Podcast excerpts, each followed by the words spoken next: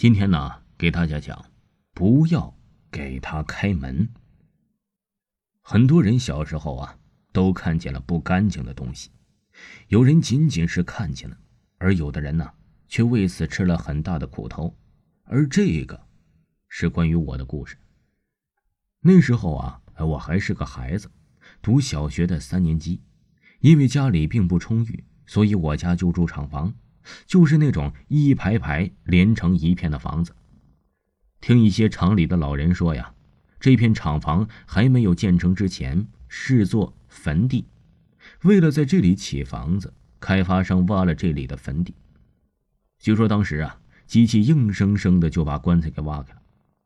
老人家说我们住的地方不干净，但是也没办法，家里资金不多，况且啊，老爸。不信鬼神之说，搬进去了，住了好长一段时间呢，并没有碰到什么事情，所以也就没有理会那些人说的话。一个夜晚，爸爸因为要加班，所以晚上啊就住在外面，不回家睡了。妈妈约了朋友去打麻将，不知道什么时候才回家。我一个人在家里看电视，看到了十点钟，觉得累了，就去睡觉了。也不知道是睡了多久，电话响起来了。我迷迷糊糊的爬起来啊，去接电话，是妈妈打来的，说是晚上不回家了，让我把家里的门锁好，不要出去乱跑，就挂电话了。我看了一下，哎，是十一点多。我收拾收拾，正打算回房间去睡觉，刚一上床，眼睛刚闭，但是门外有人敲门。我就到门边问了：“是谁呀？”“是妈妈呀，我没带钥匙，快开门。”我想妈妈不是刚刚才打过电话来说不回来的吗？这一会儿怎么就到家门口了呢？我家离我妈妈朋友那里呀，少说也有半个小时的路程，妈妈不可能这么快就回到家里。就在这时啊，门外又出声了。快开门呐！我是你妈妈。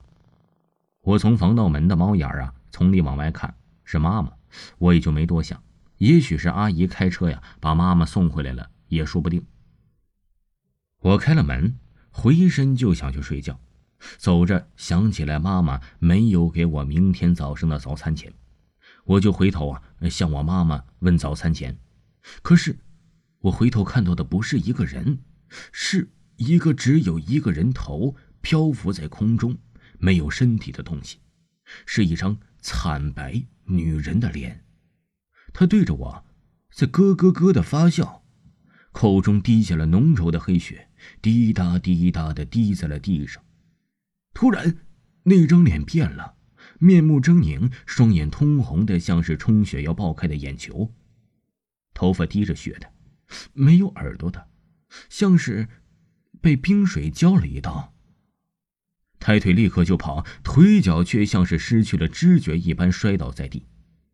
那东西飞冲到了我的面前，差不多到我面前的时候，他的嘴张开了，发出了不知名的恶臭，一些鲜血的粘流流了出来，滴到了地上，阴森的碎牙似乎随时都会冲过来咬我，我手下意识的捂住了双眼。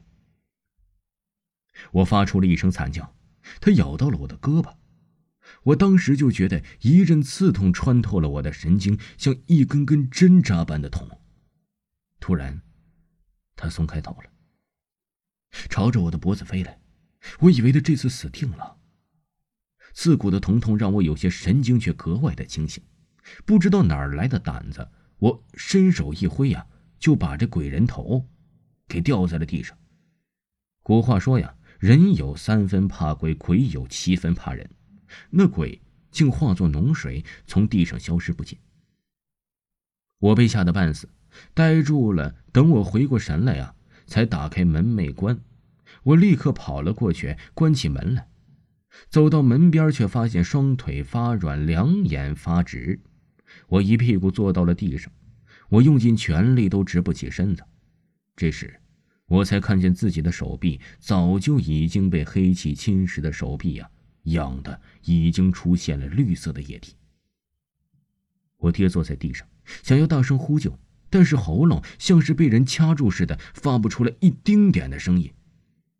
幸好路过的大婶注意到了我的异样，赶忙跑了过来。当我醒了过来的时候啊，我发现妈妈已经守在了我的身边。后来告诉我，是附近的大婶打电话。当时的情景啊，把大婶吓得不行，整个人呐就像是中了邪一样，抽搐在地，倒地不起，手上也不知道被什么东西咬了。父母收到通知啊，即可一起回到家。妈妈还报了警，救护车也来了。医生费了好大力气把我捆在病床上，把我送到了医院。医生说我的伤口不像是人咬的，像是被熊或者动物咬的。但是那些绿色的液体，连医生都搞不明白是什么。后来呀，还有些电视台和学者慕名而来，要把那天晚上的真相说出来，但是没有人相信。最后专家还说呀，我就是被不明物体咬了之后产生了幻觉。最后啊，医院什么也查不出来，开了出院证明，我被父母接回了家里。我的父母为了四处啊求医，辞去了当地的工作，向亲戚朋友借了不少钱，却终是全打了水漂。直到有一天，自称是新闻中听到我遭遇的人呢，就上门来了，说是我的手啊，并非人间之物所伤，是中了尸毒。若没有破解之法呀，废的就不仅仅是我这个手了。父母为了我这个儿子，不惜砸锅卖铁，长大后。我才知道，那天晚上那个高人呢，把我带到了一个工地。高人呢划开了我右手上滴了一碗污血，随即高人就烧了一把符，就是倒了这里面的血水，洒在了地上。谁知那地上的血水像是活了起来，并没有渗到土里，反而啊向个方向游去了。最后停住的地方竟是挖开过坟墓的地方。高人命我爸呀。在血水消失之前，赶快挖。若是没办成，我可就真的没办法了。他的父亲本身就害怕，现在更急了，吓得他赶快挖。终于挖到了以前被挖掘机挖破的棺材。高人下到洞里面，把下面的尸骨捡了上来，一遍遍口中念念有词的把这些尸骨重新拼凑成了人形。高呼一声“破”，那尸骨顿时灰飞烟灭。从那天晚上啊，我的胳膊。就慢慢的恢复正常了，手上的伤啊也不害人了。现在看起来啊，就像是被人狠咬一口罢了。他的父母也不敢再把他一个人留在屋里。从此之后啊，就再也没见过那个高人了。